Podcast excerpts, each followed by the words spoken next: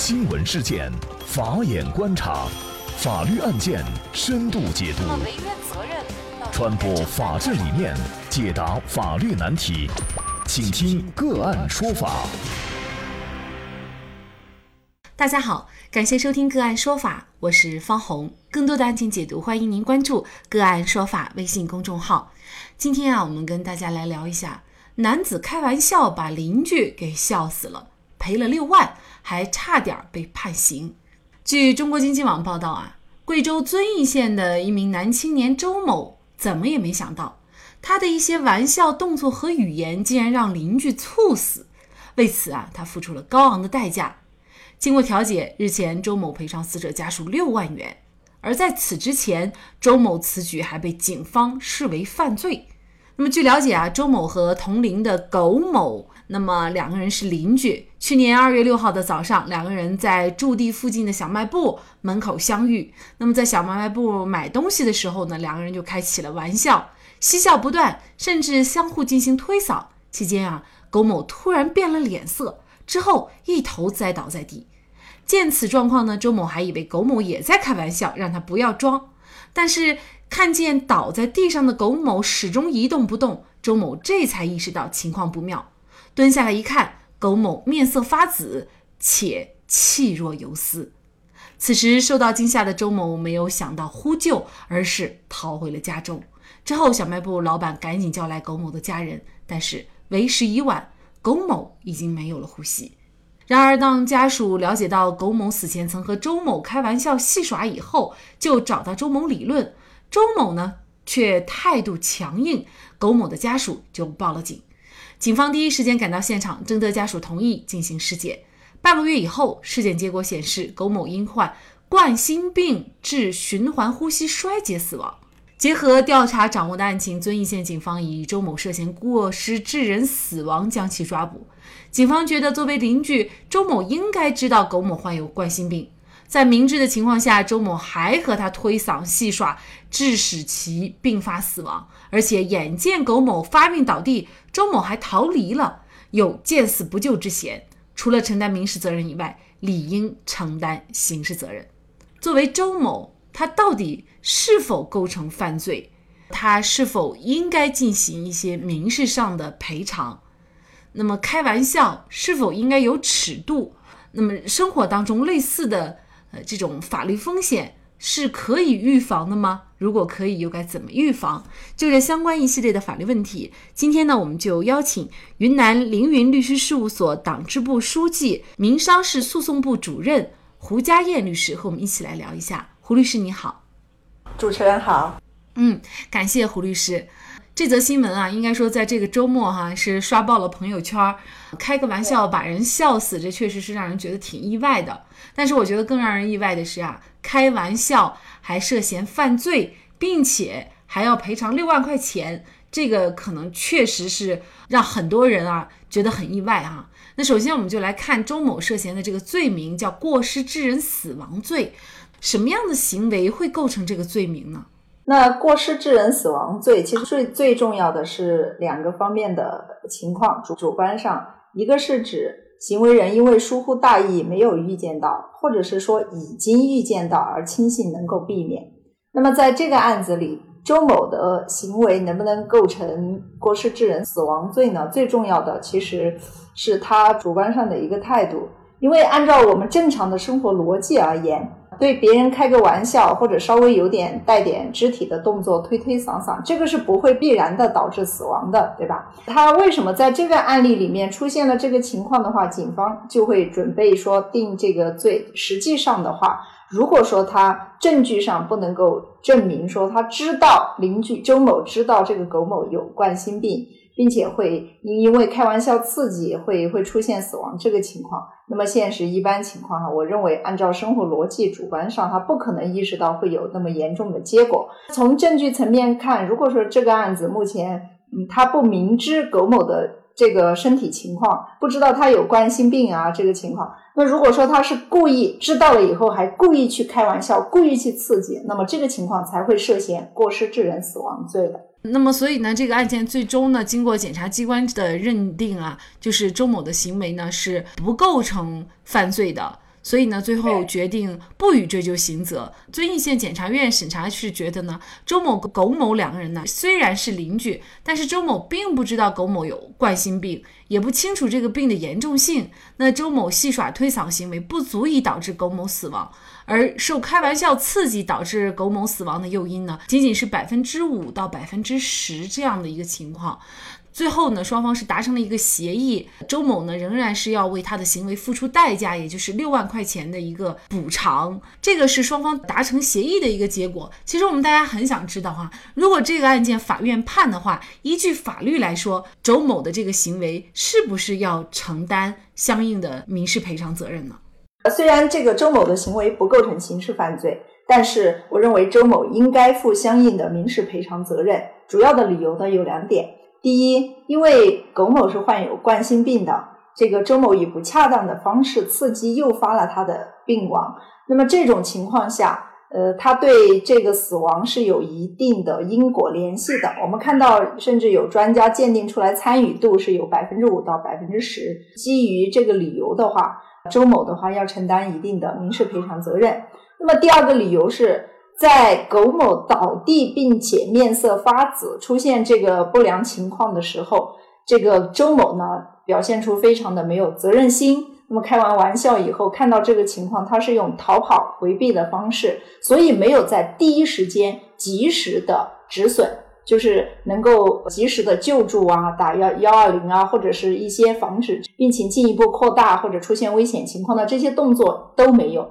所以，基于因为开玩笑引发，但是引发以后的话，他这边又没有及时救助，基于这个理由的话，我认为他也应该承担一部分的民事赔偿责任。那么大家可能就要问了哈，其实很多情况下，我们现在确实不知道我们的身边朋友或者是不认识的人啊，或者是同事，他可能会有心脏病，但是我们不清楚的情情况下跟他打打闹闹啊，甚至是我们之前也有过案例，就是我吵架。那么这些情况，这个心脏病为诱因，最后呢就是导致了死亡。这种情况都要承担责任的话，那么是不是我们生活当中这样的法律风险就太大了呢？其实这个任何事情还是讲度吧，但是也不能说因为说开玩笑会发生这样的个案，所以我们在生活当中就要绝对避免开玩笑，这也是不现实的。那么可能还是客观的根据每个案子的客观情况来认定，可能有些他是为了我们寻仇。就是明明知道对方身体情况，还去故意刺激，这个是一开始他就怀有不良的动机。那么他主观上这个情况的话，他有可能涉嫌犯罪。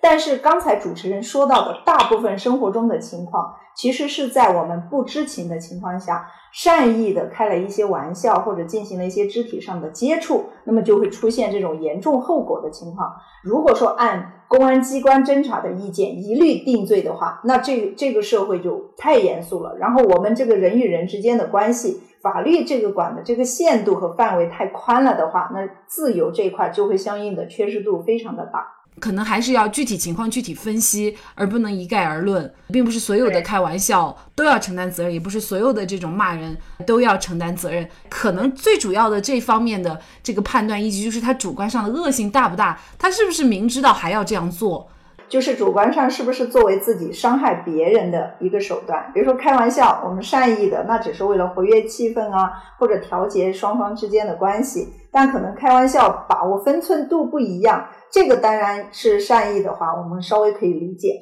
但是如果他是作为一种犯罪的一些方法，比如说用开玩笑的方式刺激别人，让别人接受不了，让别人身体出现异常死亡，我觉得这个就是另外一回事，当然就涉嫌法律责任。那比如说像这个案件啊，事实上作为周某来说，他不知道自己的邻居有心脏病、有冠心病的，那么在这种情况下，他还要承担六万块钱的这个赔偿责任，那么这个对他来说说又公不公平呢？形式上，我认为他不承担责任，因为形式上证据要求是非常高的，而且刑事责任一般对一个人来说，他是你剥夺你的自由，比如说你要去坐牢啊这些，那他的责任是非常严厉的。那么，但是对于民事上来说的话，证据要求比起刑事稍微又会宽松一点。如果有时候双方都不能够举证的情况下，比如说到底是故意还是到底不是故意，确实无法认定的情况下，那民事上还有一个公平责任。就是认为双方对这个事件，如果说他的行为最后导致这个事件有因果联系的话，哪怕证据方面可能没有太直接、太强大的支撑，但是也会根据公平责任，也要承担一部分的责任。这个是民事和刑事上的一些区别。那么从民事上，我认为他承担责任，这个他也是不冤的，因为这个事事件他参与在其中，他是有过错的。他具体的过错的话，刚才我也分析了两点，一个是去刺激别人。第二个是刺激了以后，看到后果以后，没有及时的防防止损失的扩大，没有进行一些救助，那么这个和自己的行为之间有关系的情况下，承担一些因为个人行为产生的一些责任，或者说更多的社会责任，我觉得这个是一个人勇于担当的一个表现。作为我们法院的话，像这种价值观应该进行积极的引导，所以他承担民事责任，我认为是一点都不冤的。比如说，他这个是相互刺激的一个过程，并不是他单方的去刺激别人。那相互刺激、相互开玩笑的话，呃，事实上他还是有过错的，是吗？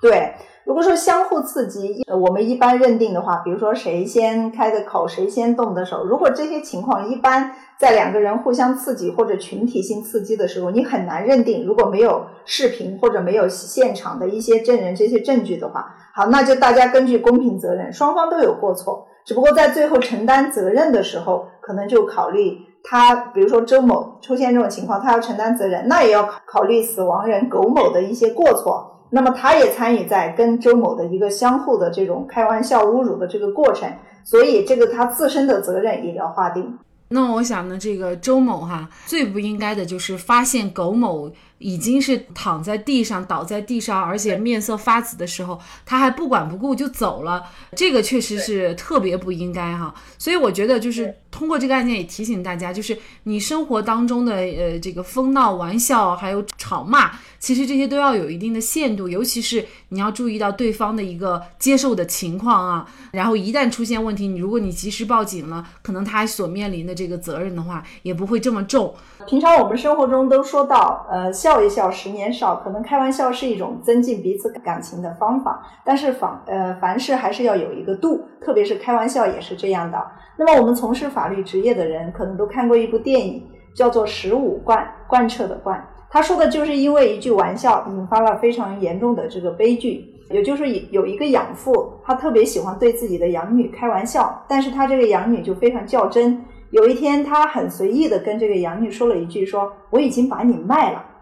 那后来这个养女就信以为真，她就在半夜的时候就开门就逃跑了，从家里。那么她走得太急，就没有关门。这个时候就有一个窃贼进到他们家里偷了东西，并且最后把他的养父就杀害了。那么最终呢，就造成家破人亡这样一个结果。那么从这个这部电影里面，其实我也想提醒听众朋友们的就是。许多时候，我们平常人可能认为很正常的一个玩笑，但是放到不同人的身上，它会引发的这个法律责任是令你难以想象的。所以，开玩笑的时候一定要掌掌握好对方的接受程度、对方的底线。你要对对方有一个相对熟悉的认知，认为他属不属于他的接受程度。呃，不然到最后的话，引发一些严重的法律后果的话，我觉得是非常不明智的。那么，我想这应该也是这个案件提醒给大家的。在这里也再一次感谢云南凌云律师事务所党支部书记、民商事诉讼部主任胡家燕律师。那也欢迎大家